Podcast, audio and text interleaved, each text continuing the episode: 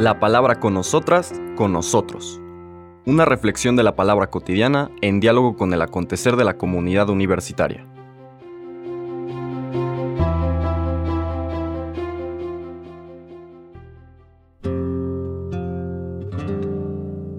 Hola, buenos días. Bienvenidas, bienvenidos a la palabra con nosotras, con nosotros. Hoy viernes 26 de enero, si bien es la fiesta de los santos Timoteo y Tito, obispos, episcopos en el término de Pablo, seguidores de Pablo, a los cuales él les encarga eh, Episcopo significaba el que ve desde, desde arriba, es decir, el que sirve tratando de estar atento a las necesidades de la colectividad, el que le da sentido, proyecto, protege, confirma, etc todo este servicio y testimonio que Pablo les confió a Timoteo como obispo de Éfeso y a Tito como obispo de Creta, pues es lo que celebra hoy la iglesia. Pidámosle al Señor la gracia de tener siempre presente el ministerio que nos prestan nuestros hermanos episcopos, es decir, obispos, que desde esa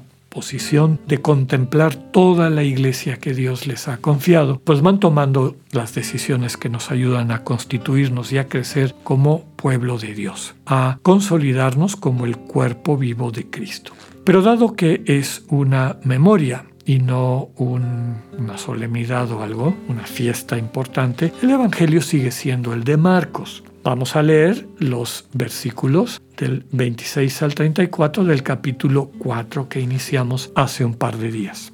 La lectura, por lo tanto, dice así.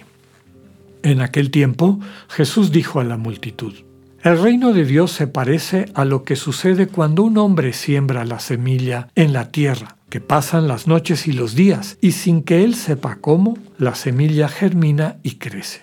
Y la tierra por sí sola va produciendo el fruto. Primero los tallos, luego las espigas y después los granos en las espigas. Y cuando ya están maduros los granos, el hombre echa mano de la hoz, pues ha llegado el tiempo de la cosecha.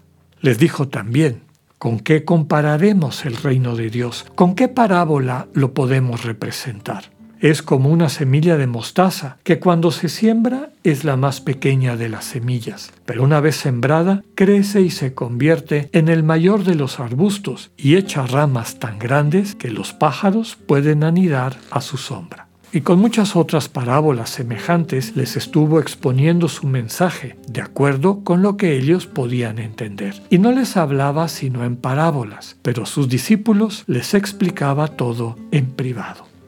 Palabra del Señor. Bien. Hace un par de días, antes de la fiesta de ayer, en que recordamos la conversión de San Pablo, en la lectura del miércoles les decía que en este momento el Evangelio de San Marcos, en esta secuencia de escenas que nos van permitiendo acercarnos al misterio de Jesús, visto desde una perspectiva de fe y de la vivencia propia de los ejercicios, es decir, de habitar la Sagrada Escritura, de meternos a las escenas para permitirle a Dios transmitirnos mucho más de lo que el relato superficial nos describe, se nos va presentando en este capítulo 4 a Jesús como un gran maestro, un maestro que a través de su predicación nos va permitiendo profundizar en el misterio del reino. El reino ya lo hemos vivido, ya lo hemos experimentado en las escenas de liberación, de sanación, de incorporación de quienes vivían en el margen a la sociedad, es decir, a la vida, a la comunidad, a la comunión, al proyecto de Dios. También hemos visto que no todo es miel sobre hojuelas. Hay personas que no les gusta esta propuesta del Señor Jesús y prefieren su visión de una sociedad dividida, separada, de algunas personas que se consideran superiores a otras, que se han dado por vencidas en la búsqueda, seguimiento de invitar a quienes han estado en el margen, a quienes han estado de alguna manera oprimidos por el pecado, por el egoísmo. Estas controversias con quienes no piensan como Jesús han estado agravándose. Hasta que toma la decisión de formar una comunidad donde este tipo de interacciones, la sensibilidad que el Señor les transmite, sea la ley que los gobierna.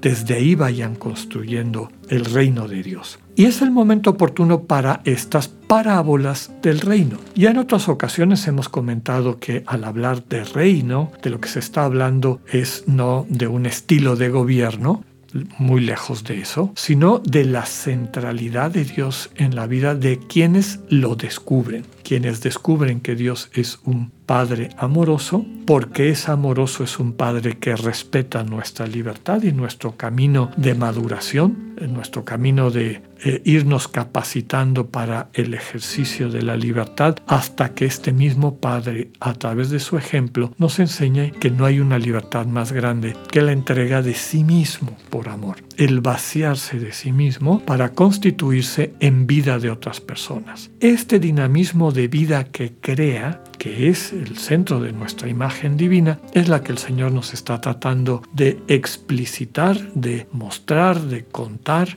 de transmitir a través de las parábolas. Ya veíamos la parábola del sembrador, como el Dios que comunicándose nos transforma nuestras vidas para que podamos dar fruto, requiere de nosotras, de nosotros, una disposición. Que no seamos tierra eh, dura, como es la tierra del camino, ni tierra eh, pedregosa, ni tierra llena de zarzas. Es decir, que las distracciones del mundo, las falsas seguridades nos roben la posibilidad de acoger esta comunicación de Dios que dando fruto en nosotras y nosotros nos permite ser alimento, ser bendición, ser buena noticia para quienes nos rodean. Y ahora sigue este discurso hablando de otra serie de parábolas, es decir, de cuentos que nos transmiten un mensaje más profundo, más importante. El primero, este de la semilla que tiene su propio dinamismo, ¿no? Lo que Dios va sembrando, este cariño, este amor que Dios pone en nuestro corazón, las semillas sembradas en la tierra que somos nosotros, tiene un dinamismo misterioso. Si nosotros nos mantenemos en esta escucha atenta, si nos cultivamos como tierra profunda, como tierra rica, es decir, si acudimos al encuentro del Señor en silencio a través de la lección divina, de meditar la Sagrada Escritura, de abrirnos al misterio de Dios presente en los sacramentos, bien como el Señor se nos entrega en la Eucaristía y en los otros sacramentos que la Iglesia nos comparte, pues ese amor, esa semilla que Dios ha puesto en nuestro corazón va creciendo y va dando fruto. Nuevamente habla de fruto de algo que alimenta, espigas, granos en las espigas. En la cosecha todos se benefician de este milagro que Dios ha eh, desarrollado en cada una y cada uno. Y también la parábola de la semilla de mostaza, el enamoramiento de Dios y con Dios, esta relación cada vez de mayor intimidad desde la manera como Dios nos muestra nuestra dignidad, nos contempla de manera amorosa, va creciendo poco a poquito. Al principio puede parecer algo insignificante, pero llegará el momento que sea tan grande que nos capacite para acoger a las personas, para que puedan vivir en nuestro corazón siguiendo este ejemplo de la planta, del arbusto de la mostaza, en donde hasta las aves ponen su nido. Podemos nutrir a nuestros hermanos y hermanas con nuestro amor, podemos acogerlos en nuestro corazón, recordemos que ese es el significado de la misericordia, para que ahí puedan ser sanados, transformados, puedan ver su vida renovada. Finalmente hay que subrayar que Después de todas estas parábolas, Marcos nos dice que el Señor les explica a sus discípulos el significado. Pues eso es lo que buscamos y lo que vivimos cuando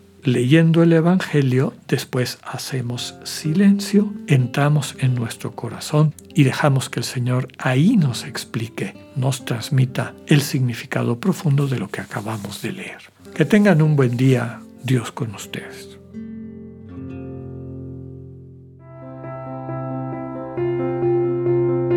Acabamos de escuchar el mensaje del Padre Alexander Satirka. Escúchalo de lunes a viernes a las 8.45 de la mañana por radioiberoleón.com, a través de nuestra app gratuita para iOS y Android o por Spotify. Esta es una producción de Radio León en colaboración con el ITESO, Universidad Jesuita de Guadalajara.